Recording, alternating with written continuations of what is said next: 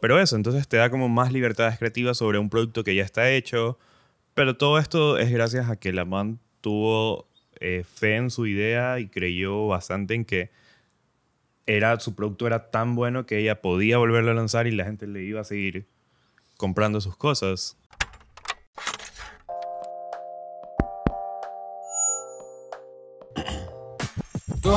Requieren cierto grado de creatividad para resolver problemas del día a día. Y detrás de cada idea creativa existe un proceso. Es por eso que en Caro Sello buscamos explorar estos procesos. Porque somos curiosos y nos intriga conocer la forma de pensar de los demás. Y qué mejor manera de hacerlo que conversarlo con amigos y como amigos.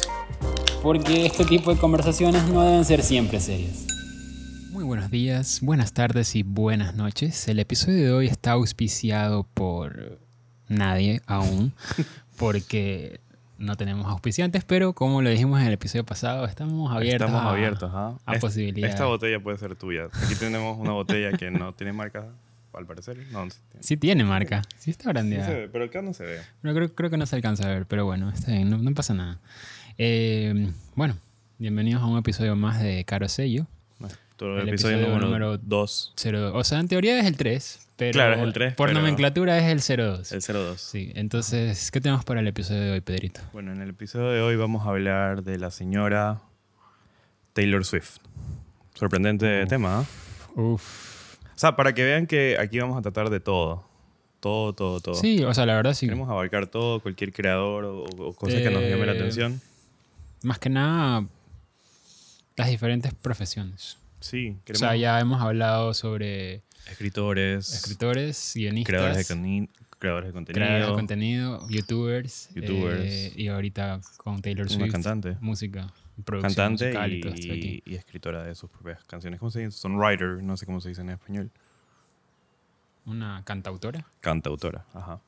Pero bueno, eh, quisimos tocar el tema Taylor Swift porque el día, al día de hoy que estamos grabando esto, salió su nuevo álbum, el cual está bastante interesante hasta la canción 4, que es la única que he escuchado. O sea, hasta la que, No la hasta de la que he escuchado, no la he terminado de escuchar, pero está bastante interesante.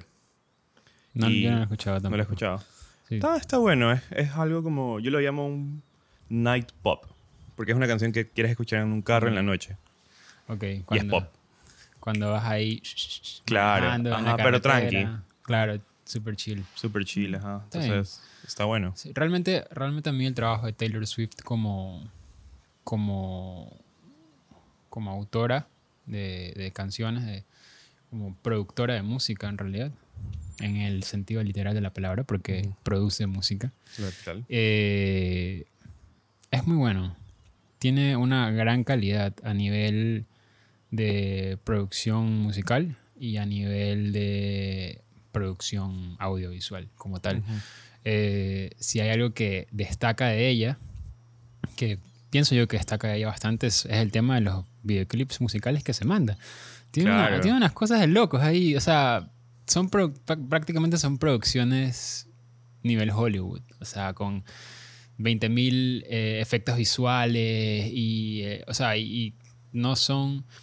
¿Qué pasa? A, a veces eh, por temas de, de promoción, de promocionar un single o promocionar la canción de, de un álbum que está próximo a, a ser sacado, eh, generalmente parte de la estrategia de la disquera, ¿ya? De, la, de la casa, de la casa productora, eh, es lanzar un single como para testear el mercado, para ver qué, qué acogida o no tiene, y, y junto con ese single lanzar un videoclip.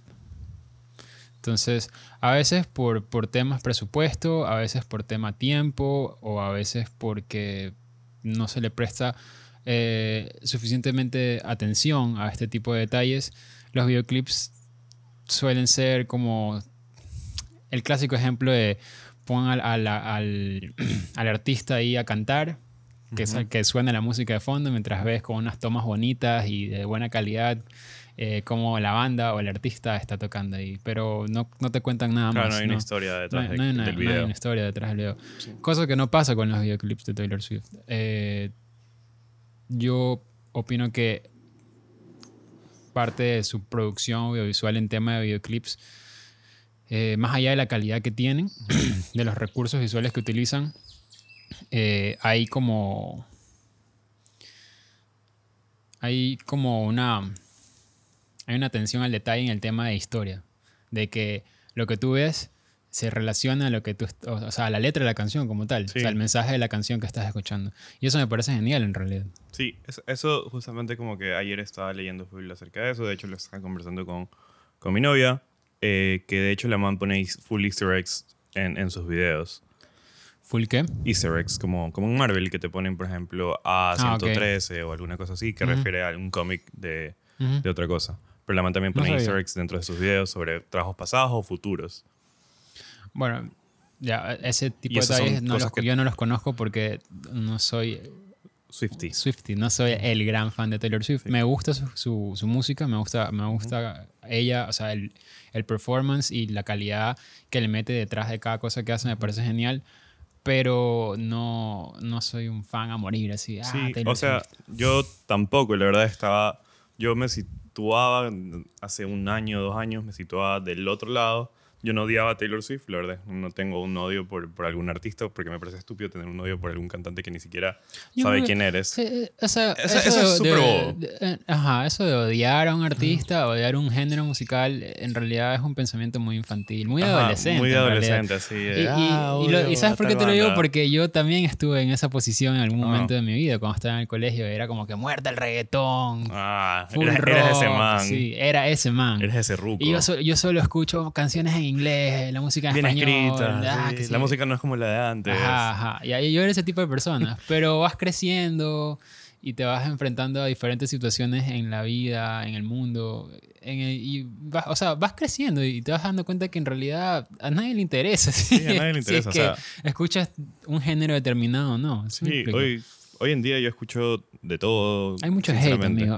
En el medio hay mucho hate. Bájenle, bájenle un poco, por favor. Bájenle Sí, a sí. 10 centavos. Sí, Sí. Entonces, eh, yo como que yo veía todas las cosas, por ejemplo, de Taylor Swift bajo la perspectiva de, Kanye West, porque yo era así súper seguidor de, Kanye. Entonces, todo lo, como que lo, que pasó de, de, Famous, que era una canción que sacó Kanye West, hablando mal de, de Taylor y que supuestamente Taylor le había dicho que sí, que no. Puro gossip, ¿ya? Entonces yo veía todo eso y decía, ah, chucha, turro, como que Taylor, como que la man haya dicho que sí, pero después no que no.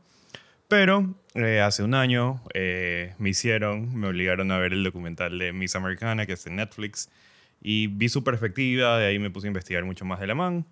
Me di cuenta que, chucha, como que una vez que ves los dos lados de, de una historia, como que puedes hacer tu propia conclusión, porque al final puede ser que todo sea escrito por alguna persona guionizado y, y nosotros simplemente estamos consumiendo todo eso. Claro, es que ahí también entra el tema de tienes que ver qué tan. eh, qué tan. Qué es, lo, es lo que dices. O sea, puede ser que, que no sea la noticia real, tal y como, como se presenta, sino sea algo manipulado detrás de cámaras o detrás Claro, de bastidores de. Ok, esto tiene que pasar de esta manera y de esta manera y esta situación va a llevar a esta otra y ahí es donde entra el tema de lo que tú dices, que es como que alguien guionizó todo esto para que se dé de tal manera. Ajá, pero, o sea, no sé si es verdad, no sé es mentira.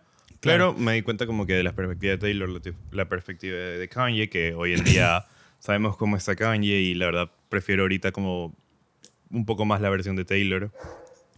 Entonces, Creo en que- general me puse... Creo ah, que eso en, a ver, si no me equivoco, si mi memoria no me falla, eh, eso en, en el mundo de la comunicación se, conoce, se lo conoce como eh, agenda setting. Ajá. Que, que, o sea, De hecho, hay parejas que se crean por, como que por esas cosas, como que ah, vamos a juntar a estos dos manes como que para, para hacer un PR de, de que están juntos y darle más como más, más publicidad, más, Ajá. más, más fama, yo sé. a una película o serie, cosas y así. básicamente que, que es el agenda setting es, dice, es la teoría dice que los medios de comunicación o mm, las grandes compañías o personas que están detrás de todo lo que es medios de comunicación, tradicionales y no tradicionales, ¿ah? Eh, son los que dictan eh, realmente cómo se van a dar las, las- las noticias, las historias y las cosas que, que el público en general tiene que ver. O sea, ellos deciden qué es lo que tú ves, qué es lo que tú consumes, qué tipo de noticias te dan, etcétera, etcétera, etcétera. Es un poco... Reptiliano. Es un poco oscuro, ¿eh? Pero es una realidad. Ujú. Es una realidad. Sí, es un tema denso y Sí, es un tema denso. lo podemos tocar si quieren en algún punto. el proceso creativo de los reptilianos. No, paro. Eh, pero bueno, entonces durante todo esto que estuve como que internalizando mi Swift interior, yo la verdad ahorita sí ya escucho más a menudo Taylor Swift. De hecho, algo que, que yo siento cuando escucho Taylor Swift, ¿alguna vez has visto como que una película, la típica película rom-com eh, americana, que es como que la protagonista es mujer y se trepa a un taxi y dice, llévame a casa? Y el taxista ni verga sabe dónde es casa, dónde es su casa. Ya, así yo me siento cuando escucho Taylor Swift. Hay, hay, un, hay varios siento- TikToks de, de con, como que con esa, esa tendencia. de Me que- siento como que en un espejo así en el carro yendo así a, a casa. Ajá. Pero, pero bueno, sí, ahorita como que estoy más abierto a escuchar Taylor Swift y lo que más me, llamó la atención y creo que es el tema que más vamos a hablar hoy es sobre sus regrabaciones. ¿Tú sabes sobre este tema de las regrabaciones? ¿Has escuchado algo? Eh, sí. No conozco el tema a profundidad, pero es básicamente. Hay un bicho, perdón. Hay un bicho dándome vuelta. Eh, básicamente es. Bolsa, perdón. A ver, básicamente es que el, el problema raíz es que el- a ella le compraron todas sus canciones, todo lo que ya había trabajado, todos sus trabajos discográficos anteriores, más o menos por ahí, ¿sí? ¿No? No. A ver, te lo explico. Sí, por favor, Ya, capaz estoy ver. valiendo. Eh, Taylor Swift comenzó su carrera a los 14 años, eh, siendo una artista que estaba muy ligada al country eh, y trabajaba en una... O sea, no trabajaba, eh, era música para, ¿cómo se dice? Música para una disquera, o era parte de una disquera que se llamaba Big Machine Label Group, que en el 2019 fue adquirida por un conglomerado de, de- empresas que eran dirigidas por Scooter Brown, que Scooter Brown es el eh, manager de artistas como Justin Bieber, Demi Lovato, Ariana Grande y Kanye West. Entonces era una persona que al parecer no era muy agradable para Taylor Swift y que tampoco tenía como que muy buenas intenciones con, según lo que se, se conoce, muy buenas intenciones con el catálogo de música de Taylor Swift que le pertenecía a la disquera de, eh, de eh, Big Machine Label. Entonces, eh, Taylor no tenía ninguna de sus canciones en ese momento y su catálogo no le pertenecía. Entonces, en ese tiempo ya Taylor ya estaba en su nueva disquera, que era Universal, y en la que ella sí tenía los derechos de sus masters. ¿Qué son los masters, amigo? El, o sea, el, el archivo, el, la, digamos, el, el archivo de Madre audio de, de audio de... final de, de cada una de, su- sus canciones, de sus trabajos. Pero dentro de, de esto había un loophole, que era que Taylor sí tenía el derecho sobre sus letras. Ok, lo que hacía que ella podría tranquilamente regrabar su música. y eso fue lo que hizo. Y eso fue lo que hizo. No dejó que alguien Trabajazo, ¿ah? Trabajazo. Porque, Porque, para cuando sucede todo esto, no es que la man tenía uno o dos álbumes ya publicados. Ya tenía seis álbumes publicados. Y en promedio, un álbum de canciones generalmente tiene entre 10 a 15 canciones. Claro. Dependiendo del artista y dependiendo del tipo de género. Claro. Por ejemplo, Bad Bunny, eh, el último álbum que sacó, tiene 25 canciones. Claro que son canciones de 2, 3 minutos, no son muy largas, pero igual son 25 canciones. Claro, y es un trabajo que te lleva uno o dos años hacer ese álbum. Correcto. Entonces, muchas personas, eh, según lo que tengo entendido, le habían dicho a Taylor que era una tontería volver a hacerlo, que no era necesario, pero... No le tenían fe. No le- o sea, ajá, como que, o sea, si tú te pones a pensar es como que volver a hacer un logo, volver a hacer una marca, volver a hacer algo que ya estaba hecho. Es iniciar desde cero otra vez el proceso creativo de... eh, bueno, ta- tampoco, Aunque ya esté como que las Claro, bases de... Tampoco tanto desde cero porque eh, digamos que lo principal vendría a ser la letra, la letra ya la tenía, y las canciones ya existían como tal, era básicamente volverlas a grabar. eh, Era algo bastante tedioso. sí, sí. Más que como que complicado y todo eso, es algo tedioso, algo que tú no estás seguro si es que la gente va a querer volver a escuchar de nuevo un álbum que ya le escucharon hace 10 años, como Fearless o Red, que son los que recién volvieron a salir. Pero han tenido una aceptación súper grande por la audiencia. eh, de hecho, ella ha hecho muchas cosas más como creativas a partir de estas cosas.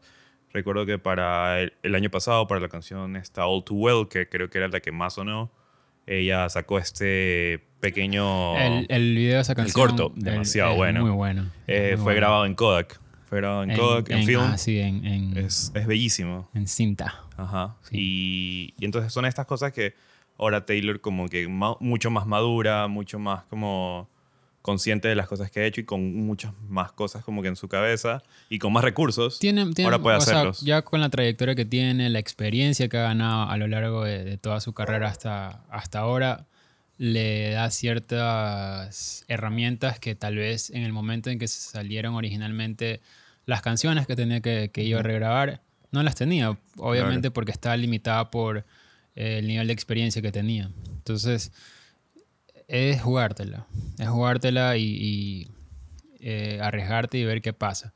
Obviamente, siempre trabajando y haciendo, lo, o sea, dando lo mejor de ti. Ujú. Suena súper... No nos auspicia eh, cierto banco color magenta, por si acaso. Si nos quiere auspiciar, está bienvenido, pero ahorita Obvio, no nos sí. auspicia. No, pero este, pero es eso, o sea, es, ok, si ya te vas a lanzar de cabeza a, a este proyectote, a este trabajo que es volver a regrabar todo, todo lo que ya existía, eh, dale el 100%. Dale el o sea, 100% y es- si puedes agregarle es algo, todo, dale, métele. Exacto. ¿Y, y qué, qué va a pasar? O sea, tiene que haber pasado. O sea, volviendo a regrabar las canciones, probablemente se le ocurrieron nuevas ideas, probablemente tenía otros recursos que en su momento no tenía a la mano y que decidió utilizarlos. No lo sé, la verdad. Claro, por ejemplo, en, en este caso Pero es lo más probable que haya pasado. pasó con, con el short film que, que acabamos de mencionar. También, por ejemplo, uno de los videos que, que grabó para, este, para esta regrabación del álbum eh, lo dirigió Blake Lively, eh, la esposa, La esposa de, de Ryan Reynolds. Reynolds, que en un próximo episodio vamos a hablar de Ryan Reynolds. Estén atentos, amigos, estén atentos. atentos. Pero, pero eso, entonces te da como más libertades creativas sobre un producto que ya está hecho. Pero todo esto es gracias a que la man tuvo eh, fe en su idea y creyó bastante en que era, su producto era tan bueno que ella podía volverlo a lanzar y la gente le iba a seguir comprando sus cosas. Es también es bastante tener eh, fe en las capacidades de uno. Ajá. O sea, en saber que, que si ya te lanzas a esta locura, con las capacidades que tienes en ese momento, lo vas a lograr porque ya tienes una trayectoria, ya tienes cierto nivel de experiencia, independientemente de- del ámbito, de la profesión o lo que sea. O sea, cada uno va acumulando cierto grado de experiencia a medida que va eh, involucrándose más en el mundo o en el entorno en el que se desarrolla. Sí, o sea, Taylor ya es una man mucho más madura de- desde su primer disco y ya tuvo que haber aprendido que, por ejemplo, estuvo mal no haberse dado cuenta de ciertas cosas a lo que firmó su contrato con, con la Big Machine Label. Siempre lean la letra pequeña. Lean la letra pequeña porque, por ejemplo, esto no solo le ha pasado a... Perdón, amigos. Recomendación sana, recomendación sana. Cuan- cada vez que ustedes les hagan firmar un contrato, Lean todo. lean todo y si no entienden algo, háganlo revisar por Sí, un abogado. Todos tenemos un amigo que por lo menos ha estudiado dos años de, de, de leyes. Entonces, Háganlo revisar por un abogado y que el abogado les dé su opinión. Y una vez que les haya dado su opinión y les haya, les haya dicho, perdón, les haya dicho que sí está bien o esto se podría eh, corregir o averigua bien esto. O averigua bien esto, ahí firmen. O sus mismos padres los puedan ayudar. Correcto. o padres, tíos, abuelos, lo que sea, nos pueden ayudar a leer eso. Pero bueno, esto no solo le ha pasado a Taylor, le ha pasado a muchísimos más artistas. Bajándole un poco más a Latinoamérica, Bad Bunny tuvo un problema también con su disquera, con Hear This Music. Él pertenecía a Hear This Music cuando recién salió, con, cuando salió con Diles, cuando cantaba Tú no metes cabra. Era esa época que Bad Bunny tocaba full trap. Eh, él pertenecía a la label de DJ Luyan. ¿Se acuerdan que él siempre terminaba con DJ Luyan, Hear This. Music y toda Sí. esa vaina? Ya. Eh, DJ Luyan al parecer no quería que Bad Bunny saque un, un- un álbum. Él quería ser un artista un poco más experimental, sacar un álbum, que es cosa que no lo hace un reggaetonero normalmente. El reggaetonero normalmente saca su single, single, single, single y, y ya. Ahora Bad Bunny quería hacer algo de un artista como que más pop quizá, no sé, o más experimental y sacar un álbum con música diferente, con algo un poco más reggaetonero, con algo un poco más... Yo creo que quería ser. Y ese- eh, o sea, el tema de Bad Bunny creo que se presta para un episodio entero. Eh, pero en este caso, yo creo que el man quería ser un poco más disruptivo y salirse de, del estereotipo. De o- la caja o- de... No, no, no, es- no estereotipo, pero digamos de, de lo que ya estaba establecido que Como un debería ser un reggaetonero. Y que es lo que ha venido haciendo desde que agarró fama Ajá. hace algunos años atrás. O sea, todo lo que todo lo que el tipo hace eh, siempre tiene esta esencia o trata de romper como que con, con lo que normalmente un artista del género urbano haría. Sí, y, y bueno, entonces él decide como, ¿sabes qué? Quédate ahí con tu vaina, DJ Luyan. Decide trabajar con una disquera súper pequeña de Puerto Rico y comienza a hacer sus álbumes. Y ahorita ya tiene cuatro o cinco álbumes Bad Bunny. Cosa que también le, ha pasado, le pasó a Pablo Londra. Eh, ese fue un tema súper sonado en pandemia porque Pablo Londra desapareció totalmente y reapareció hace unos dos, tres meses, recién con una canción con, con Bizarrap. Con ese rap. Ajá, que fue De como hecho, su, su regreso. De hecho, eh, en la letra... Él la lo menciona, canción, ajá. Él lo menciona, sí. Sí, le jugaron una mala jugada y todos sus derechos de su música, él no estaba ganando nada, todo lo ganaba una disquera Big League, Big Ligas, algo así, de Colombia. Eh, porque, o sea, a veces se te presentan oportunidades que suenan bastante cool, pero literal no lees los, las letras pequeñas, no sabes cuánto te van a pagar, no sabes si te van a asegurar en un trabajo y este tipo de cosas. Entonces, siempre tienes que darte cuenta de eso, porque aunque suene súper cool la oferta, siempre hay al- quizá alguien tiene que perder para que el otro gane. Claro. Y eso es lo feo de, de- de- de todo este mundo. Sí. Lastimosamente sí. Pero, pero como todo en la vida tiene sus pros y sus contras. O sea, Claro.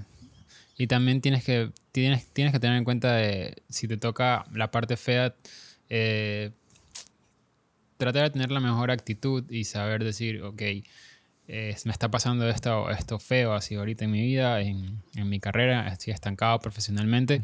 eh, ¿Qué puedo hacer para solucionarlo? Claro. Ajá, y por ejemplo, la decisión de, de, de Pablo Londra fue diferente a la de Taylor. Pablo Londra se quedó en silencio por un buen tiempo porque cualquier cosa que iba a sacar en ese momento, cualquier cosa de música que él saque en ese momento, se iba a volver dinero para la disquera esta en vez de para él. Claro. y él obviamente no le quería dar dinero de su trabajo a otra persona. Entonces, eso, hay muchos otros casos. Está el famoso caso de Paul McCartney y Michael Jackson. Los derechos de las canciones de los Beatles no le pertenecían a ninguno de los Beatles. Eh, creo que solo un 20% del catálogo le pertenecía a Paul y a, y a John Lennon. Pero el otro porcentaje estaba ahí, como que para venderlo.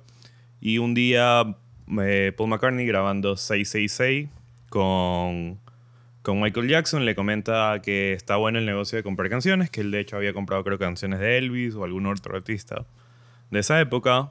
Y Michael Jackson le dice como que, ah, qué chévere, como que ya lo voy a chequearlo. Eh, tiempo pasó y Paul McCartney recibe una llamada de que alguien está interesado en las canciones de, de comprar el catálogo de los Beatles y él como que parece que no tomó mucha acción de eso, no le preocupó tanto porque necesitas un buen billete para comprar todo el- lo de los Beatles. O sea, todo el catálogo de los Obviamente, Beatles es el catálogo de los Beatles. No es como que un día me levante y digo, Ajá. "Mm, hoy te van a comprar canciones de artistas. Ajá. Bueno, Entonces, los derechos de canciones. los derechos de canciones de artistas. ¿Cuánto costará? No tengo idea. Chucha, imagínate comprar una canción por ahí. El día que pueda hacer eso, probablemente no esté viviendo aquí. Pero bueno, quizá ya dejemos de grabar. O sigamos grabando, pero no lo sabemos. Pero bueno, entonces eh, parece que lo llaman a Paul McCartney y no era nada más ni nada menos que Michael Jackson había comprado todos los derechos de las canciones que restaban de los Beatles. Diciéndole, jiji, compré todas tus canciones. Tus canciones son mías. ¡Woo! Así. Qué hijo de puta. No. Entonces eso. Entonces es algo que le ha pasado a todo el mundo, que te puede pasar a ti y siempre tienes que estar consciente de ello. Pero así como, como Taylor, como, como Bad Bunny, eh, es como que cree en tu idea y si tienes que volver a sacar algo, si tienes que volver a hacerlo, hazlo, porque quizás es tiempo que puedas generar algo mejor, que es como cuando, cuando revisitas algún proyecto que tengas olvidado, como que cree en ese proyecto, trata de ver lo mejor que hay en él, si tienes que agregarle algo, agrégale, súmale y, y- y te vas a dar cuenta que, que hay algo ahí que te puede funcionar bastante. Sí. Concuerdo contigo en eso ahí, la verdad. Sí. ¿Y algo que quieras agregar a este tema? La verdad es que tengo mucho cuidado con las cosas que hacen, amigos. Los, de- los derechos de autor son muy importantes, especialmente si, si uno está metido en el tema de, de creación de... Contenido. No, más allá de... O sea, sí, creación de contenido sí también. Pero es eso, esa es la palabra que estaba buscando, no, no sabía cómo decirlo. Eh, contenido artístico, música, eh, letras, eh, no letras, libros, guiones, campañas, También sus marcas, o sea, tienen que registrarlas. En cualquier momento, Correcto. ahorita, ahorita nombres, sale marcas, un, un man que copia el nombre, de, por ejemplo, de otra marca y, y se la robó. O sea, no se la robó, es, es de él legalmente. Claro, o sea, hay que tener mucho cuidado. eh, traten de empaparse bastante en el tema de derechos de autor, cómo funciona aquí en, en- en nuestro país el tema de derechos de autor. Hablen con un abogado especializado en temas de derechos de autor, que sí hay. Eh, eh, Recuerdo que en pandemia salió bastante el tema de derechos de autor y registrar marcas y habían personas que hasta hacían como promociones de, por lo tanto, te, te registramos la marca, te hacemos la búsqueda fonética, que es lo principal que tienes que hacer. Tienes que hacer una búsqueda fonética Ah, eso no sabía. para... Ajá, tienes que hacer una búsqueda. interesante. Yo, yo investigué un poco para Sadboy. Ajá. ¿Y Eh, qué, qué es la, la búsqueda fonética? La búsqueda fonética eh, se trata de buscar dentro de todas las marcas que existen aquí en Ecuador, si existe una marca con tu mismo nombre. Eso se toma aproximadamente dos semanas, Mm. casi. Depende también de, de, de a quién estés contratando. Eso es más o menos como cuando tú vas a crear una cuenta nueva en, en una red social en. Instagram. Es como nosotros buscando si hay un carosello en Ajá, Instagram, sí. que sí había. O sea, realmente hay un montón de cosas que llaman Ajá. carosello, pero la vuelta es encontrar eh, la forma de que lo que tú ya tienes Funcione. se adapte se a lo que ya existe.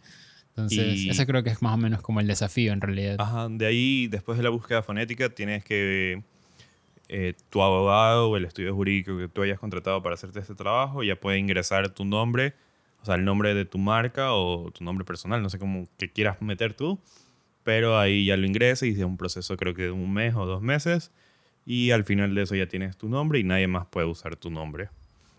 Recuerdo que hace tiempo había una marca de ropa de una persona aquí, de Ecuador, que la persona es bastante conocida, que ella tenía un nombre de una marca de sombreros y una marca en Quito. Obviamente todo esto creo que pasó sin ningún problema, pero una marca en Quito tenía el mismo nombre y, esta, y ambas marcas comercializaban sus productos ya a nivel internacional.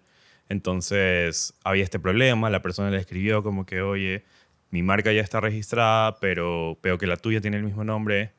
Deseo que por favor, como que para no tener ningún litigio judicial o... o- Pero, Oh. Pero deseo. No sé, Deseo, yo- yo estoy- yo deseo, estoy- deseo de todo corazón que por favor retires el nombre de tu marca del mercado porque la mía es más importante y la tuya no. O sea, no es que es más importante, pero tú tuviste como que No, claro. el este de, de pagar, ¿cuánto te cuesta eso? 200, 300 dólares por registrar tu marca. Y obviamente tu marca está registrada y la otra no. Entonces tú puedes decirle a la otra persona, Chao. chao, chao a tu nombre y la, la marca cambió de nombre. Hubo un problema ahí en Instagram con posteos porque yo seguía las dos marcas. Entonces me di cuenta que era como que, oye, cambiaron de nombre. Pero de ahí vi una historia donde hay una marca que, no, que tiene mi nombre y no quiere cambiarlo. Entonces ahí pasó todo esto y, y, y, y nada, como que es eso. Sí, yo creo que sí. Es un tema, es un tema bastante amplio, la verdad, el tema de los derechos de autor. Que quizá podamos tenerlo algún día con algún especialista o, o nosotros Estaría- empaparnos estaría- más del tema. Estaría bueno, ¿ah? Estaría bueno eh, poder conversarlo con alguien que realmente esté especializado en este tema y nos pueda dar un poco más de, de guía y de información acerca de qué es lo que conlleva todo el mundo, todo, todo, esto, todo esto de aquí. Claro, porque es como que al final todo lo que te vamos a hablar de procesos creativos y todas estas cosas van a valer pistolas si es que tú no, no registras tus cosas y no son tu propiedad. Cualquier momento viene alguien y Así te las es. lleva. Y bueno amigos, con esto nos despedimos por el episodio de hoy. Eh, síganos en nuestras redes, Instagram, tenemos TikTok ya activo y estamos ahorita en Spotify y Apple Podcast. Así que nos vemos en un próximo episodio. y en YouTube. Ah, y en YouTube también, YouTube. sí, es verdad, en YouTube. Chao. Muchas gracias. Chao.